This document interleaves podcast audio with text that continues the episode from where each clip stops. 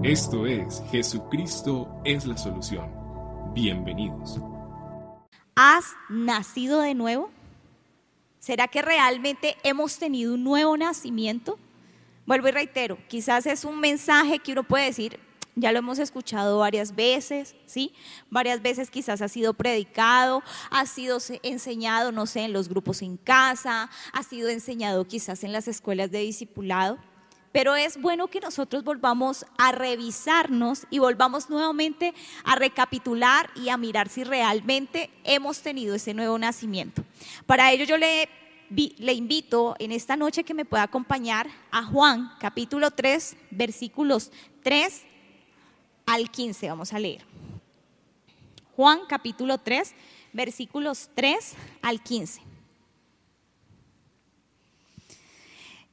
Dice, Jesús le respondió, de cierto, de cierto te digo, que el que no nace de nuevo no puede ver el reino de Dios.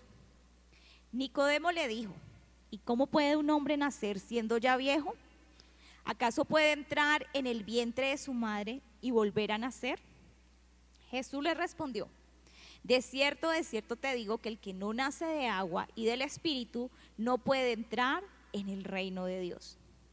Lo que nace de la carne, carne es.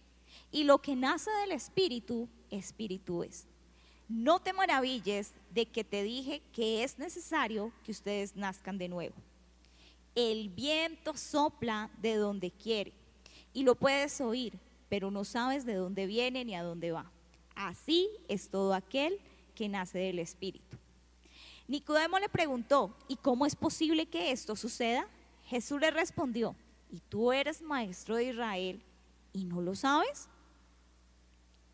De cierto, de cierto te digo, que hablamos de lo que sabemos y damos testimonio de lo que hemos visto, pero ustedes no aceptan nuestro testimonio. Si les he hablado de cosas terrenales y no creen, ¿cómo creerán si les he hablado de las cosas celestiales? Nadie subió al cielo sino el que descendió del cielo, que es el Hijo del Hombre. Vamos a dejar allí. Yo sé que quizás hemos leído esta porción de las escrituras y que usted tiene conocimiento de ellas, pero yo le pido que usted pueda disponer su corazón para, para lo que el Señor nos quiere enseñar en esta noche, ¿sí? Y que podamos realmente tener un tiempo donde saquemos como ¿sí? Una lista de chequeo conforme lo que el Señor nos va a estar hablando y usted empiece a chulear, ¿sí? Y usted diga, ¿realmente he nacido o no de nuevo? Y que usted saque sus propias conclusiones. Cuando se viene la congregación, se suele tener conceptos a veces, ¿sí? Errados que nos llevan a pensar que todo aquel que se congrega fielmente y realiza sus prácticas o disciplinas espirituales es mi hermano en Cristo y es un nacido de nuevo. Pero realmente esto es cierto? ¿Será que realmente es cierto que todo aquel que viene a la congregación es nacido de nuevo? Y créanme que esa es una pregunta que a veces yo me he realizado teniendo en cuenta esta congregación. La iglesia presbiteriana Cumberland, Jesucristo es la solución. ¿Será que esas 600, 800, 1000, 1200 personas han nacido de nuevo? Pero aún ¿será que realmente yo he nacido de nuevo? Que es la pregunta que nos tenemos que hacer esta noche, ¿sí? Y mientras hacía este estudio, yo miraba tres tipos de personas que podemos encontrar normalmente en una congregación, ¿sí? Un primer tipo de persona es ese tipo de persona que no avanza y que no se ve su fruto. Yo no sé cuántos quizás dentro del liderazgo se sienten identificados que a veces uno trabaja con personas que usted quiere ver fruto, que usted quiere ver que esa persona avance, que usted quiere ver que esa persona realmente como que usted la ve que se conecta, que está allí, ¿sí? Conectada a la fuente con el Señor, pero como que no, ni para atrás ni para adelante. Y yo no sé si a usted le ha pasado que a veces usted se desespera y quisiera coger la Biblia y darle con la Biblia en la cabeza, ¿sí? Y muchas veces, sí, ese tipo de personas las podemos ver en la congregación, ¿sí?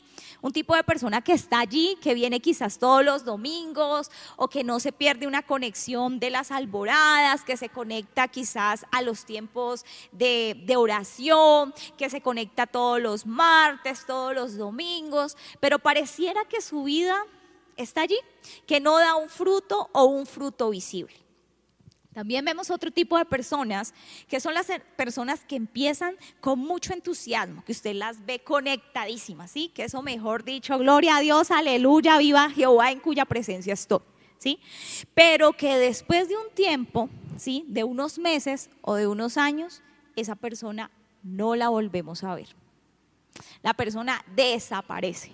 Y esto lo podemos ver yo lo evidencio mucho cuando a veces vemos las fotos de los encuentros. Quizás las personas que han tenido la oportunidad de estar en estos tiempos de retiro, usted mira su foto de encuentro y usted mira allí quizás, no sé, 20, 30, 40 personas que fueron con usted al encuentro. Pero que realmente cuando usted mira, usted dice, uy, solamente permanece uno, dos, tres. Hace unos días atrás que yo miraba mi foto del encuentro veía que como de 35 mujeres que estuvimos en ese tiempo, solamente tres personas permanecemos. El resto brillan por su ausencia. No sé qué pasó con esas personas. Y es tremendo porque son personas que en ese tiempo uno decía, wow, o sea, fueron ministrados, recibieron, eh, no sé, eh, eh, dones especiales, cosas especiales, regalos especiales, pero que después de un tiempo uno ya no los volvía a ver. Pero también está el tercer tipo de personas, que son aquellas personas que aún en medio de circunstancias difíciles, aún en medio de adversidades, aún en medio de quizás de muchas cosas, han permanecido fieles pero que también no solamente han sido fieles, porque el hecho de ser fiel a un culto o a una práctica religiosa no significa que, que, han nacido de nuevo, ¿sí? Sino que son esas personas que también con sus actos, con sus palabras, demuestran un nuevo nacimiento. Yo quiero que miremos a la luz de las palabras dos razones que, que son de suma importancia y que debemos tener en cuenta cuando se habla del nuevo nacimiento. ¿sí? Y esa primera eh, razón que para mí es importante es mirar que el deseo en el corazón del Padre es que nuestras almas sean prosperadas y que crezcamos en Él. ¿sí? Así como un padre en el ámbito natural cuando tiene a su hijo, desea que su hijo crezca, ¿sí? que su hijo avance, que su hijo tenga un proceso donde él en la medida que va creciendo va aprendiendo nuevas cosas, ¿sí? va desarrollando su manera de pensar, sus emociones y todo su ser entero, pues nuestro Padre Espiritual también desea eso con sus hijos. Y eso, ¿cómo podemos ver que realmente es cierto? Miremos en las escrituras. Colosenses capítulo 1, versículo 10 nos dice lo siguiente. Vuelvo y le repito. Colosenses 1, versículo 10. Para que andéis como es digno del Señor, agradándole en todo, llevando fruto en toda buena obra, no es en algunas obras. No es en lo que a usted le parece, ¿sí? Sino que el Señor nos demanda llevar fruto en toda buena obra, creciendo en el conocimiento de Dios. Es decir, que en la medida que yo conozco del Señor, el Señor empieza a traer en mí un crecimiento. Ahora quiero que me acompañe a Efesios capítulo 4, versículos 13 al 15. Efesios 4, versículos 13 al 15. Hasta que todos lleguemos a la unidad de la fe y del conocimiento del Hijo de Dios, a un varón perfecto, a la medida de la estatura de la plenitud de, la plenitud de Cristo, para que ya no seamos niños fluctuantes, llevados por doquiera de todo viento de doctrina, por estratagema de hombres que para engañar emplean con astucia las artimañas del del error, sino que siguiendo la verdad en amor, crezcamos en todo, en aquel que es la cabeza. Esto es Cristo. Es decir, estos dos versículos nos están mostrando que el deseo del corazón del Padre es que sus hijos puedan crecer. ¿Sí? Que sus hijos puedan avanzar, que sus hijos sean prosperados en todas las áreas de su vida. La segunda razón ¿sí? Es que Dios es quien da el crecimiento y no nosotros, ¿sí? Primera razón, el deseo del corazón del Padre es que nuestras almas sean prosperadas y que crezcamos en Él. La segunda razón es que Dios es quien da el crecimiento y no nosotros. ¿Y por qué quiero hacer énfasis en esta razón antes de desarrollar como los puntos que quiero desarrollar en esta noche? Porque a veces nos sentimos frustrados tratando de hacer cosas en nuestras propias fuerzas, ¿sí? Quizás usted ha pasado por esos tiempos donde usted dice yo quiero y es que yo me meto y es que yo hago o quizás usted como líder ha querido meter a la fuerza a sus discípulos o a esas personas que Dios le ha dado la oportunidad de discipular, de pastorear, de acompañar, ¿sí? Y a veces es como si usted quisiera, tal vez usted, no sé, llevarlo eh, a, una cantimplora de agua, un tarro con agua y meterlo allí, y bueno, sí, sea lleno del Espíritu. Como el agua es una simbología, sí, del Espíritu Santo, nos provoca meterlo ahí y decirle, sea lleno del Espíritu Santo y, y forzarlo, sí. Pero resulta que no sucede así. Sencillamente ese crecimiento no lo podemos dar nosotros. Y yo quiero que vamos a las escrituras, a Primera de Corintios, capítulo 3, versículos 6 al 9, que dice lo siguiente. Esto nos dice el Señor, yo planté, Apolos regó, pero el crecimiento lo ha dado Dios. Así que ni el que planta es algo, ni el que riega, sino Dios que da el crecimiento. Y el que planta y el que riega son una misma cosa, aunque cada uno recibirá su recompensa conforme a su labor. Porque nosotros somos colaboradores de Dios y vosotros sois labranza de Dios, edificio de Dios. Es decir, usted y yo simplemente somos unos colaboradores del Señor, ¿sí? Dios nos utiliza en un momento dado como ese instrumento o esa herramienta que Él necesita. Pero simplemente somos eso, un instrumento. Nosotros no podemos hacer que esa persona crezca, no podemos hacer que esa persona nazca de nuevo, sino que es el Señor el que hace esa obra. Todo proceso, tanto en el ámbito natural como en el espiritual, debe tener una secuencia. Si nosotros miramos una planta, la planta está la semilla, esa semilla germina, ¿sí? es decir, nace luego crece, luego se reproduce y luego muere, ¿cierto? Eso es en un ámbito natural. Pero en un ámbito espiritual, nosotros lo que podemos ver es que hay un nacimiento, hay un crecimiento, hay una reproducción, pero nosotros no morimos. ¿Cómo así, Natalia, que nosotros no morimos? Sí, déjeme decirle que nosotros no morimos, porque nosotros somos seres eternos, ¿sí? Y usted debe creer en esa eternidad. Dios ha hablado de que eh, nosotros estaremos con Él en la eternidad. Y es algo que usted debe desde ya empezar a mentalizarlo. Sí, que este cuerpo físico llega a un momento donde quizás se acaba, ¿sí? Pero nosotros somos seres eternos, que nos vamos a encontrar con nuestro Señor, ¿sí? Y que vamos a vivir con nuestro Señor en esa eternidad. ¿Por qué le hablaba yo de estos procesos? Y es porque yo no veo que pueda darse, yo les decía, hay un orden y es donde hay un nacimiento y un crecimiento y una reproducción.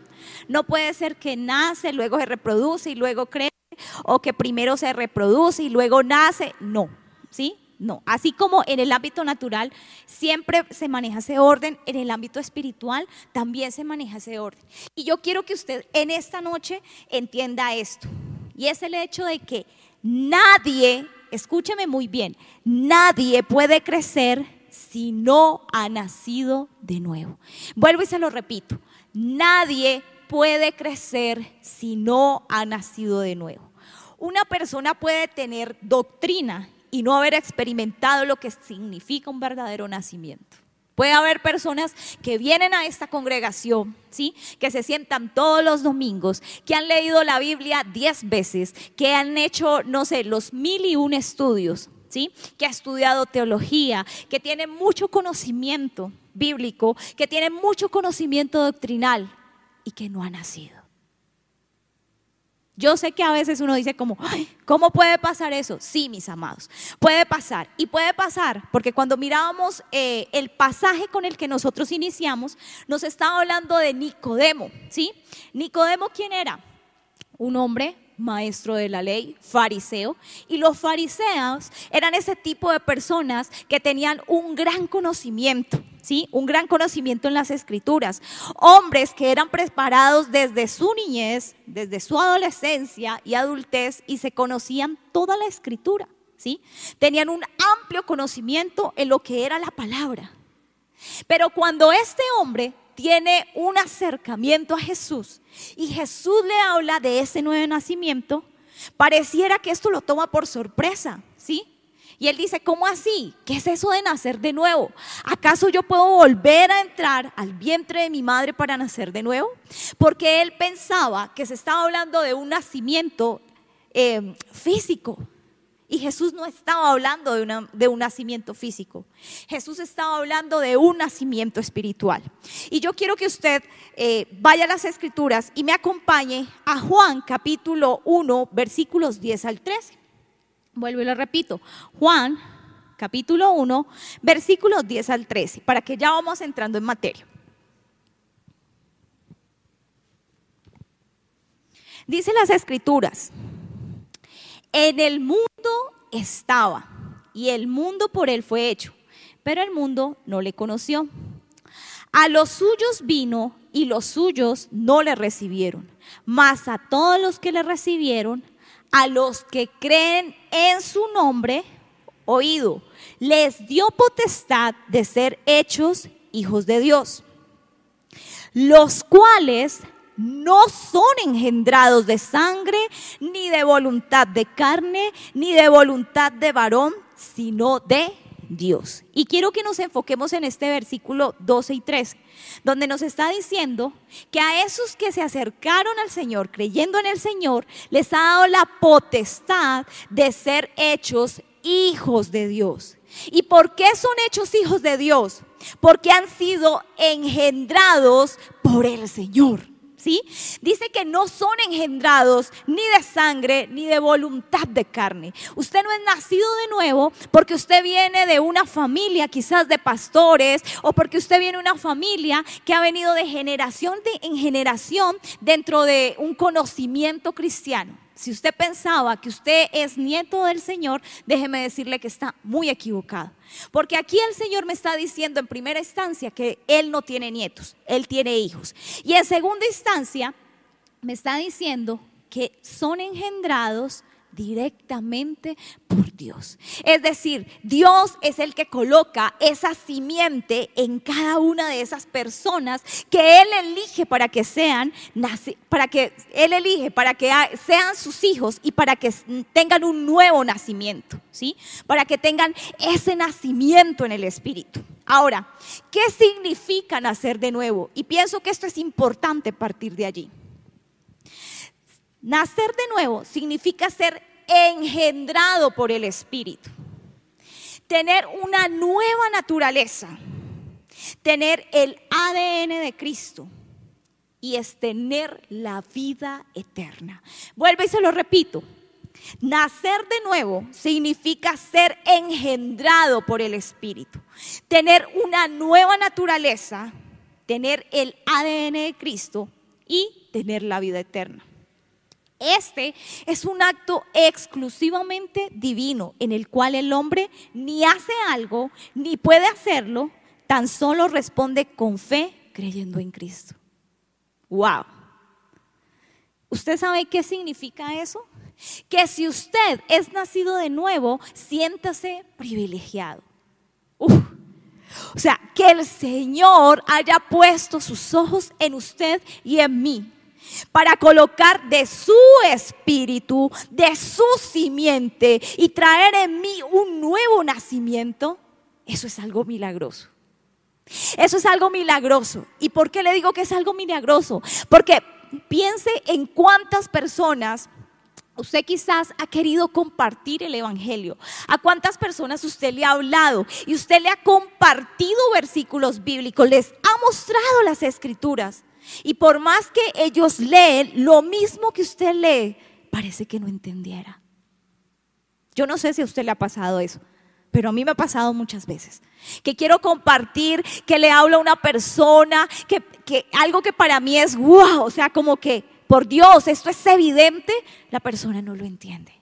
¿Y sabe por qué no lo entiende? Porque sencillamente el nuevo nacimiento es algo que es, un milagro. Y es un milagro que el Señor ha querido darte. Es un regalo que el Señor ha querido depositar en ti y en mí si realmente hemos tenido ese nuevo nacimiento. Yo les decía, es el hecho de tener una nueva naturaleza. Y esa nueva naturaleza, ¿cuál es? Es una naturaleza divina, ¿sí? Es la naturaleza de Cristo. Vamos a segunda de Pedro, capítulo 1, versículos 3 al 11. Segunda de Pedro, capítulo 1, versículos 3 al 11. Nos dice lo siguiente. Como todas las cosas que pertenecen a la vida y a la piedad nos han sido dadas por su divino poder, mediante el conocimiento de aquel que nos llamó por su gloria y excelencia, por medio de las cuales nos ha dado preciosas y grandísimas promesas, para que por ellas llegáis a ser partícipes de la naturaleza divina, habiendo huido de la corrupción que hay en el mundo a causa de las concupiscencia. El nuevo nacimiento es un hecho que por sí mismo es un milagro que nadie puede impartir. Solo Dios, solo, solo el que puede hacer esa obra maravillosa es el Señor. Y vamos a mirar tres aspectos en esta noche para que usted pueda, yo le decía ahorita, ¿sí? Coger como la lista y decir, sí, sí, sí, o quizás usted diga, ay, no. Y si usted dice no, para que empiece a pensar y a orar al Señor, ¿sí? Para decirle, Señor, yo quiero tener ese nuevo nacimiento. Tenemos dos textos que nos mostrarán tres características que debe tener una persona que es nacida de nuevo. Y ahí es donde quiero que reflexionemos con estas tres características. Juan capítulo 3, versículo 8, nos dice lo siguiente. El viento sopla de donde quiere y oye su sonido, mas ni sabe de dónde viene ni a dónde va. Así es todo aquel que es nacido del Espíritu. Vuelvo y se lo repito. El viento sopla de donde quiere y oyes su sonido, mas ni sabes de dónde viene ni a dónde va. Así es todo aquel que es nacido del Espíritu. Pues esa primera característica, aquel que es que ha tenido un nuevo nacimiento, es que es movido por el viento. ¿Cómo así, Natalia, que es movido por el viento? ¿Sí? Pues déjeme explicarle, no estoy hablando en un sentido literal, ¿sí? Sino que es movido por una mano invisible, ¿sí? Y acepta que existe una voluntad superior a él. Entiende que así como el viento, usted no puede quizás ver al viento, ¿sí? Yo no sé cuántos han experimentado esos vientos fuertes, ¿sí? Que a veces tratan de tumbarlo. A mí me ha pasado, ¿sí? Y que uno siente el viento, pero usted no dice como, uy, sí, sí, sí, por allá viene. No, sino que cuando usted siente, ¿sí? Quizás que lo, lo, toca, lo empuja. Y es tremendo porque dice que no, esa persona que es nacido de nuevo, es llevada por el viento. ¿sí? Yo no sé si usted ha tenido la oportunidad de ver un árbol en los meses de agosto, que normalmente son vientos fuertes. ¿Qué pasa con ese árbol? El árbol hace esto, ¿cierto? Este movimiento.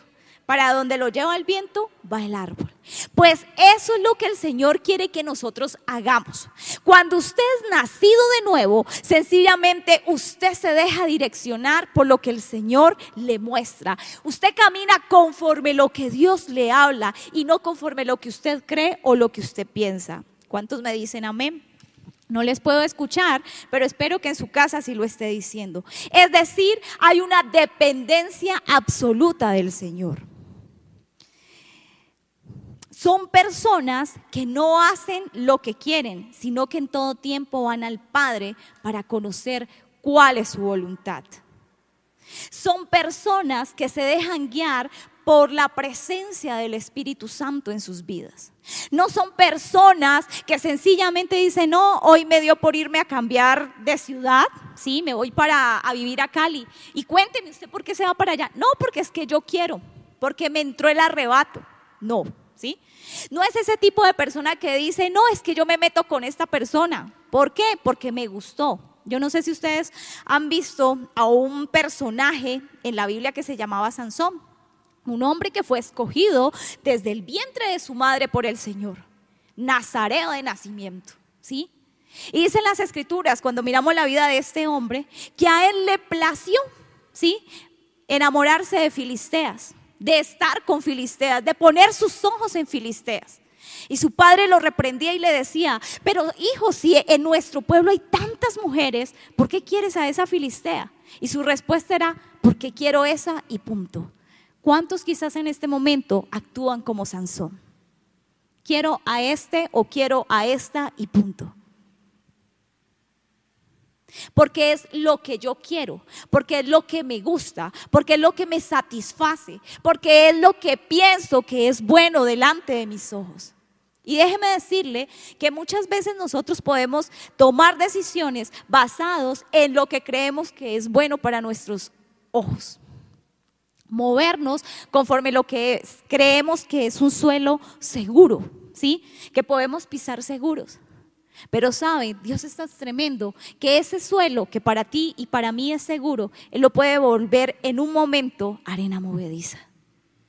Sabe, la lógica de Dios no es como la lógica del hombre.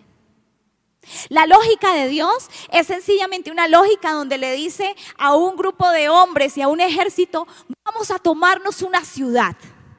Y es una ciudad eh, fortificada, es una ciudad que tiene grandes murallas. Pero ¿saben qué van a hacer?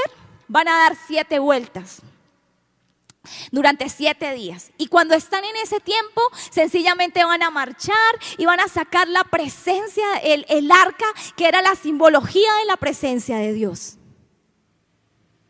Y al dar esas siete vueltas durante esos días, se van a, creer, se van a caer esas murallas. ¿Lógico? No, ¿sí? Y lo más tenaz, o sea, es decir, que iban estos hombres, yo creo que la gente de Jericó los miraba desde allá y decía, esta gente está loca, esta gente qué es lo que hace. Pero saben, eran hombres que sabían que el Dios al que escuchaban era el Dios todopoderoso, que era capaz de hacer lo imposible posible. Mi pregunta es, ¿Usted también tiene ese mismo convencimiento? ¿Usted también cree en ese Dios que es capaz de hacer lo imposible posible? La lógica de Dios no es igual a nuestra lógica. Y podría darle muchos ejemplos, demasiados ejemplos. Tal es el caso de ver que Dios podía abrir el mar en dos Tal es el caso de un Dios que colocaba ejército contra ejército a guerrear y a pelearse, a, a matarse entre ellos y el pueblo de Israel no tenía que hacer nada. Tal es el caso de escoger eh, un ejército de 300 hombres para eh, enfrentarse a multitudes. ¿Y saben por qué? Porque sencillamente lo que él quería era que él fuera reconocido como ese Dios grande, poderoso y victorioso. Y muchas veces contamos y predicamos acerca de este Dios. Pero realmente creemos que ese Dios es capaz de hacer grandes cosas. Nos dejamos mover por ese Dios, ese Dios que habla las escrituras, o simplemente lo vemos como un Dios de las historietas. Wow. Yo creo que eso es algo que, debemos empezar a mirar. Y es tremendo porque quiero, leamos Juan capítulo 5, versículo 19. ¿Sí? Juan capítulo 5, 19. Y esto, cuando yo leía esto hace unos días atrás, bueno, yo ya lo había leído muchas veces este versículo, pero haciendo un estudio que estoy haciendo ahorita, yo decía, qué tremendo. Juan capítulo 5, versículo 19 nos dice lo siguiente. Por eso Jesús respondiendo les decía, en verdad, en verdad os digo que el Hijo no puede hacer nada por su cuenta, sino lo que ve hacer al Padre, porque todo lo que hace el Padre, eso también hace el Hijo de igual manera. ¿Quién estaba hablando? Jesucristo, el Hijo de Dios. ¿Y qué nos está enseñando? Que Él no hace nada por su propia cuenta. Jesucristo, ¿sí? El Hijo de Dios, estando aquí en la tierra, dice, yo no hago nada por lo que yo creo, pienso, me parece. Yo me muevo por lo que el Padre me dice que haga. ¿Cuántos podemos decir eso? ¿Cuántos podemos decir amén? Yo me muevo por lo que el Padre me dice que haga y no por lo que yo creo o lo que pienso que puede ser bueno. Punto número dos. ¿Sí? Para aquellos que están ahí tomando nota. Punto número dos. ¿Cómo sé que he nacido de nuevo? Porque esa persona que ha nacido de nuevo reconoce el nuevo señorío y le obedece. Vuelvo y se lo reitero. Reconoce el nuevo señorío y le obedece. Sabe, a veces podemos escuchar a Dios claramente y podemos escucharle pero no obedecerle. Y son dos cosas totalmente diferentes. Porque muchas veces sí, podemos escuchar y, uy, gloria a Dios, yo escucho al Señor. Pero obedecer, a veces obedecer cuesta. Obedecer cuesta dejar de lado tu comodidad. Obedecer cuesta incluso renunciar a cosas que amas. Yo veo en las escrituras un Abraham que había quizás clamado al Señor por mucho tiempo porque quería ser papá. Su esposa, una mujer estéril, una mujer de edad avanzada. Y el Señor le entrega a Isaac.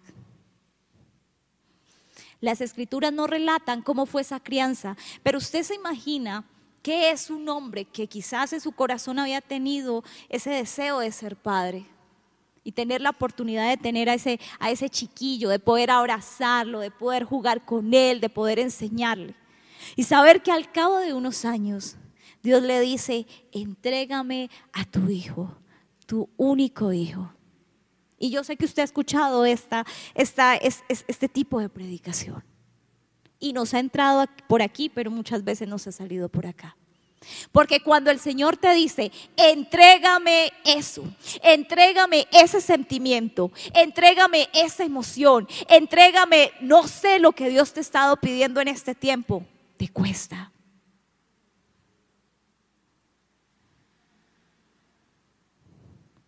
No se trata simplemente de escuchar, sino de obedecer. Obedecer es difícil, claro que es difícil. Al mismo Jesucristo dice que le costaba lágrimas, eh, perdón, gotas de sudor que eran de sangre. ¿Y saben por qué? Porque sencillamente Él estaba obedeciendo el ir a la cruz. ¿Fácil? No. Pero vio la recompensa. Mis amados, muchas veces el Señor nos va a hablar y cuán necesario es reconocer su señorío sobre nuestras vidas. Pero no solamente decirle, Señor, tú eres mi Dios, mi Señor y mi Salvador, sino decirle, Señor, tú eres, ¿sí? Tú eres aquel que me habla, que dirige mis pasos, pero yo determino a caminar conforme eso que Dios me está hablando. Yo determino empezar a andar conforme lo que Él me esté diciendo. ¿Sí? Y cuando yo hago eso, eso me lleva a ser una persona que me despojo de mí mismo, de mi viejo hombre. Y eso requiere fe. ¿Sí? Eso requiere fe. Rápidamente vamos a Romanos capítulo 10, versículo 17. Romanos 10, 17 dice lo siguiente. Así que la fe es por el oír y el oír la palabra de Dios. Así que la fe es por el oír y el oír por la palabra de Dios. Usted tiene fe porque oye la palabra de Dios. Usted tiene fe porque usted se deleita en la palabra de Dios. Porque usted se deleita. No hay otra cosa en la cual usted haya deleite que cada mañana, no sé, cada noche, ¿sí? Usted poder escudriñar las escrituras. Usted va a reconocer la voz de Dios cuando usted lee las escrituras.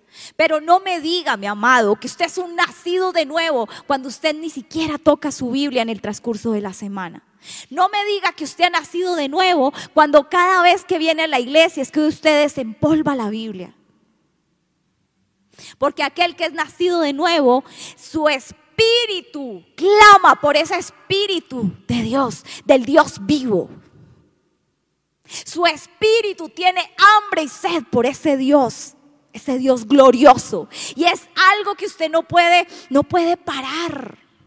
Es un fuego que está allí.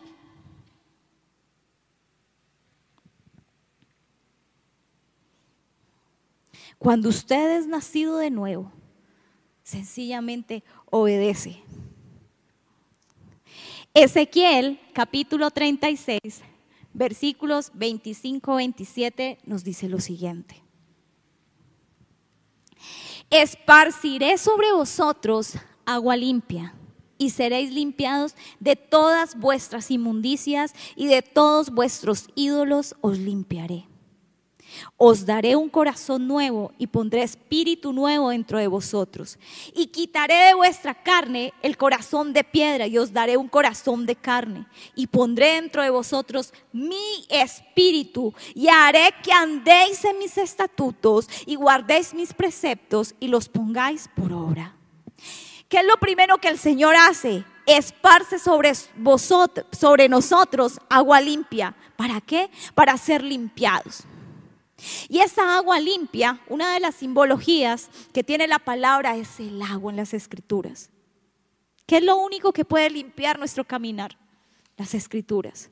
Cuando tú lees las escrituras, es allí donde tú empiezas a mirar qué es el pecado. Las escrituras son ese espejo donde tú te puedes ver. ¿sí? Yo no sé cuántos han tenido la oportunidad quizás de ver un espejo así, esos espejos que tiene, mm, eh, no sé, que hace que la persona, la cara se le vea más grande, ¿sí? Y es allí donde usted puede verse quizás las espinillas, se puede ver, no sé, las arruguitas, los defectos que usted tiene en su rostro. Pues la Biblia es ese espejo. Usted puede andar feliz por la vida pensando que está caminando bien. Pero solo la escritura es la que empieza a alumbrar las tinieblas que hay en su corazón. Las escrituras son las que alumbran eso que hay en usted y que ni siquiera percibe. Y es por eso la necesidad que nosotros tenemos de ir a las escrituras.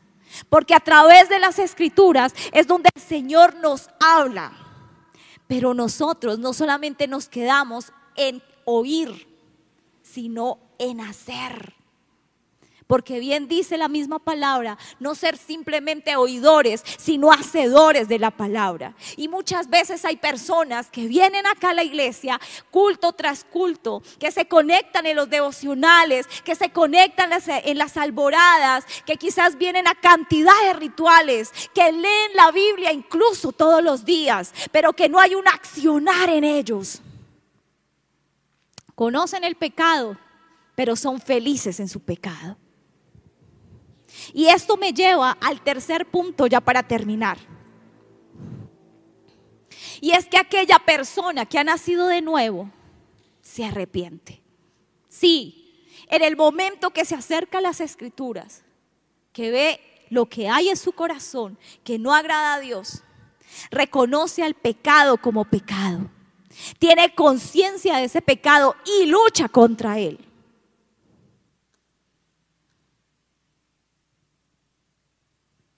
Ser nacido de nuevo no significa venir a la iglesia. Excúsame que insista tanto en eso. Pero a veces hemos pensado que somos hijos de Dios porque venimos acá con la Biblia debajo de aquí. ¿Sí? Entonces, como todos los domingos yo me pongo la pinta y vengo acá y abro la escritura acá y levanto las manos y me veo lo más de linda o lo más de lindo y por eso me creo hijo de Dios. Déjeme decirle que eso no te hace hijo de Dios. Eso no hace que tú hayas tenido un nuevo nacimiento.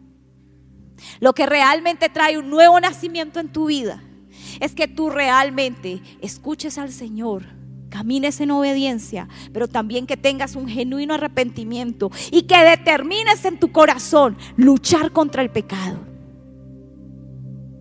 De decirle no.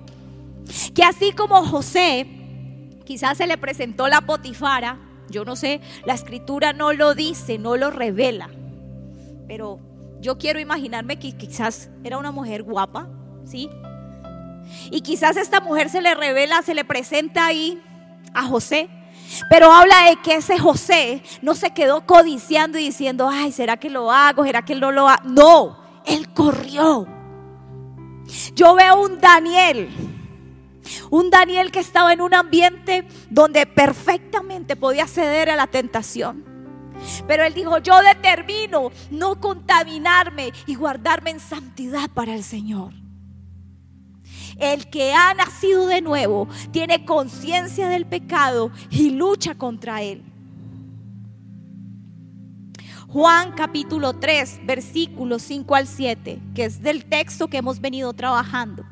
Respondió Jesús, de cierto, de cierto te digo, que el que no naciere de agua y del Espíritu no puede entrar en el reino de Dios. Lo que es nacido de la carne, carne es. Y lo que es nacido del Espíritu, Espíritu es. No te maravilles que te dijere, os es necesario nacer de nuevo. Si eres nacido de la carne, tu tendencia va a ser ir al pecado. Tu tendencia va a ser seguir tus emociones, tus sentimientos. Es que yo siento, es que a mí me gusta, es que es lo que yo quiero. Es que yo deseo esto. El que es nacido de la carne se va a dejar guiar por su voluntad. Pero dice las escrituras que el que es nacido del Espíritu se va a guiar simplemente por lo que el Espíritu le enseñe. Y hoy te digo a ti que estás allí conectado en este tiempo, no sé qué te está hablando el Señor, de qué te ha hablado en estos días, en este tiempo. Pero quizás te ha llevado o te está guiando, te está dirigiendo a tomar decisiones radicales en tu vida. Decisiones que tú dices, ¿y yo cómo voy a hacer? Esto es caminar por fe. Pues Abraham un día determinó caminar como viendo al invisible. ¿Usted sabe qué significa eso? Ver al invisible. Contradictorio, ¿verdad? Pero sabe, Abraham fue un hombre que fue llamado a un sitio que ni siquiera le dijeron para dónde iba. Ve, deja tu tierra y tu parentela a la tierra que yo te, mostraré. No le dieron dirección, no le dieron destino. Solamente le dijeron, llega allá. Y cuando llegues allá, yo cumpliré un propósito. Yo cumpliré mi propósito en tu vida. Ser padre de multitudes. Siendo anciano, teniendo una esposa estéril. Wow. Sabes, el Señor en este tiempo simplemente está esperando que tú tomes decisiones. Decisiones que aparentemente parecen locas, parecen ilógicas. Pero en ese ilógico viene la bendición de Dios. Viene esa bendición de Dios. Muchos se mofan de decir que son personas nacidas de nuevo porque realizan prácticas cristianas que les ayudan en su caminar con Cristo. Pero cuando miramos a la luz de la palabra, podemos observar que esta nos enseña que no se trata de hacer, sino de ser. No se trata de los ayunos, no se trata de las alboradas, de las vigilias, de no. Y no estoy diciendo que sea malo. Si tú lo haces, eso eso es de bendición y eso te ayuda en el proceso. Pero no se trata de cuánto hagas, se trata de cuánto eres. ¿Cuánto de eso que tú lees pones por hecho? ¿Eres una persona, por ejemplo, inofendible? Hace unos días escuchaba ese término y me llamaba mucho la atención. Ser inofendible. Wow. Que no se ofende fácilmente. Pero la iglesia sencillamente está llena de personas con un manto y una unción, la unción del burro. ¿Cuántos saben cuál es la unción del burro? que por todo se carga. El pastor no me saludó, la líder me miró mal, la líder me ignoró, el pastor eh, me miró rayado. Es que yo no vuelvo a esa iglesia porque A, B, C, D, no sé cuáles sean las razones. Esa es la unción del burro. Por todo se carga, ¿sí? Y Dios quiere personas que son inofendibles. Dios quiere personas que no se hieren fácilmente. ¿Y saben por qué no se hieren fácilmente? Porque han entendido que en todo está Dios. Que en cada proceso de su vida está Dios allí. Porque han entendido ese señorío y que Él es dueño absoluto de todo. Y que Él hace como quiere y como le place. Si tienes un jefe que quizás es cansón, un jefe que usted dice, vea, Señor, se lo lleva o se lo mando. Pues déjame decirte que ese jefe que tienes allí es porque Dios lo ha permitido. Todas las circunstancias que vivimos, todas las situaciones que vivimos, no son situaciones ajenas a Dios. Nuestros presidentes, nuestros alcaldes, nuestras autoridades, los padres que tú tienes, Tú no tienes un padre por equivocación. Ese papá o esa mamá que tienes es el padre y la madre que Dios sabía que iba a ser de bendición para ti. Nada es el azar. Nada, absolutamente nada es al azar. Y eso reconocer la soberanía de Dios. Porque a veces pareciera que se nos olvidara esa soberanía de Dios. Finalizo esta enseñanza con la pregunta inicial. ¿Realmente has nacido de nuevo? No menosprecie la respuesta a esta pregunta. Porque la misma escritura nos, nos muestra que el que no ha nacido de nuevo no puede ver el reino de Dios. ¿Cuánta necesidad tenemos de nacer de nuevo? Ahí donde está, vamos a, orar al Señor. Y vamos a pedirle al Señor que nos permita tener ese nuevo nacimiento. Si usted siente que quizás hay cosas que le confrontaron y que usted dice, uy, pues a veces yo cedo como bastante a la mentira. Hmm, pues yo como que esa vaina de la fornicación a mí me sigue gustando. Ay, pues yo tengo a mi esposa, pero a mí me encanta mirarle las piernas a mi secretaria o a, no sé, no sé qué es aquello que usted está permitiendo y que aparentemente usted lo ve como muy normal y pareciera que a usted eso no le reargullera. Si a usted eso no le reargulle, tiene que tener cuidado. Porque aunque venga a la iglesia, porque aunque se conecte a los servicios, puede ser que no ha tenido un nuevo nacimiento. Aquel que es nacido de nuevo, sencillamente empieza a tener esa simiente de Cristo y esa semiente de Cristo les lleva a aborrecer el pecado. A ver el pecado como eso, como pecado. Y a tener un temor profundo y reverente por no querer fallarle al Señor. Sí, somos débiles. Somos débiles. Y Dios sabe que somos débiles. Pero les decía ahorita, Dios también quiere un pueblo determinado que se pare en la raya, en la raya y que diga no al pecado. Padre, hoy te damos gracias, Señor, en esta noche. Este es un tema que quizás se debería estudiar con mayor profundidad, pero a causa del tiempo quizás tocamos algunos puntos. Yo te pido en el nombre de Jesús de Nazaret, Señor, que en esta noche tu iglesia pueda evaluarse y pueda ser confrontada a la luz de tu palabra que en este tiempo podamos examinar nuestro corazón y podamos realmente eh, examinar si estamos experimentando ese nuevo nacimiento, Señor. Ese nuevo nacimiento que nos lleva a Dios a ser movidos por el viento, que eres tú, Señor. Esa mano invisible que nos impulsa, esa mano invisible que nos lleva, esa mano invisible, Señor, que es la que nos guía, la que nos direcciona. Padre, tu palabra nos enseña que aún Jesucristo te buscaba. Dice que cuando había multitudes, Él se iba al desierto solo. Él buscaba espacios para estar solamente contigo, para escuchar tu consejo, para escuchar tu dirección. Pero también nos muestra la palabra que él, él también llegó a ir al desierto guiado por el Espíritu Santo. Y estando allí no renegó. Estando allí en el desierto no se quejó. Estando allí en el desierto fue donde sencillamente tú lo fortaleciste para que saliera con una fuerza mayor a ejercer ese llamado, ese propósito, eso que, que tú lo habías encomendado, Señor. Fue un tiempo de escucharte, pero también fue un tiempo, Señor, donde salió lleno de, de ti, de tu espíritu, Dios. Ese espíritu que le fortaleció para hacer aquello que ante nuestros ojos puede ser una locura.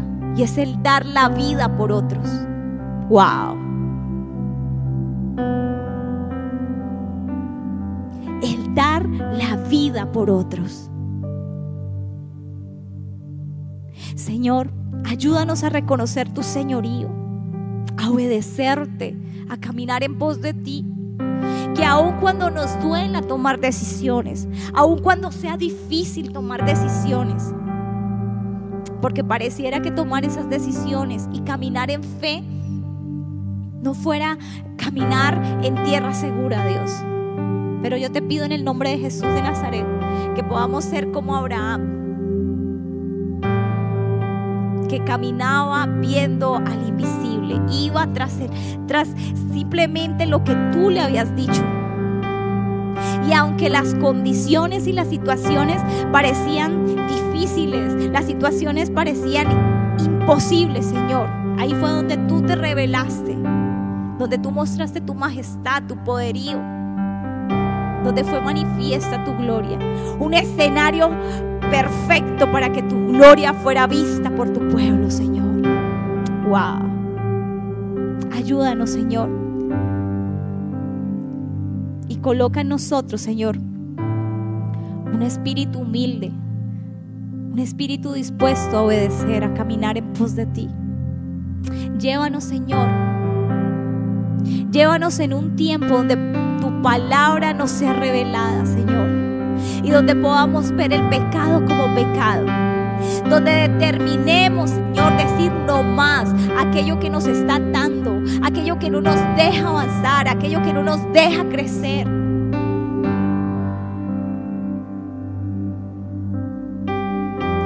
Oro en el nombre de Jesús de Nazaret para que las vendas sean quitadas, Señor. Esas vendas que no nos dejan verte para que esos tapones espirituales, Señor, que han sido puestos a veces por el mismo enemigo, porque la misma escritura revela que Satanás trae un entenebrecimiento en el hombre. Yo te pido en el nombre de Jesús de Nazaret que seas tú haciendo esa obra poderosa y que tu luz alumbre nuestras tinieblas. Y que seamos capaces de ver tu luz de caminar en pos de ella. Te lo pido en el nombre de Cristo Jesús. Que podamos huir del pecado y hacerle frente, Señor. Es difícil, Señor, porque en nosotros hay una simiente de maldad que viene de generación en generación, que viene desde Adán. Pero también, Señor, sabemos que Cristo murió en la cruz del Calvario y que gracias a esa sangre poderosa, gracias a ese sacrificio en la cruz del Calvario, hoy puedo tener libertad y no soy esclava del pecado. Tú me compraste y me compraste a precio de sangre. Y por tu sangre he sido redimida. Por tu sangre fui comprada. Y hoy te pertenezco a ti, Señor. Hoy oramos en el nombre de Jesús de Nazaret por esos familiares, por esos amigos, Señor, por esas personas cercanas que quizás les ha costado acercarse a ti. Trae un nuevo nacimiento sobre ellos. Oro por mi familia, Señor, por mis tíos, por mis primos, por aquellas personas, Señor, que amo y que no han tenido un nuevo nacimiento, para que tu gracia y tu misericordia se extienda sobre ellos. Y para que seas tú trayendo este nuevo nacimiento sobre ellos. Quita las mentiras, quita el engaño que ha puesto Satanás en su corazón, Dios. Y que ellos puedan un día reconocer que tú eres el Rey de Reyes y Señor de Señores. Gracias Dios por este tiempo. A ti sea la gloria, a ti sea la alabanza, a ti sea la exaltación, porque tú, solo tú eres digno, Señor. Solo tú eres digno de toda la gloria y de toda la adoración, por siempre y para siempre. En el nombre glorioso de Cristo Jesús. Amén y amén. Mis amados, Dios les continúe bendiciendo, Señor. Gracias por escucharnos. Comparte este audio y recuerda que Jesucristo es la solución. Más que un nombre, una verdad.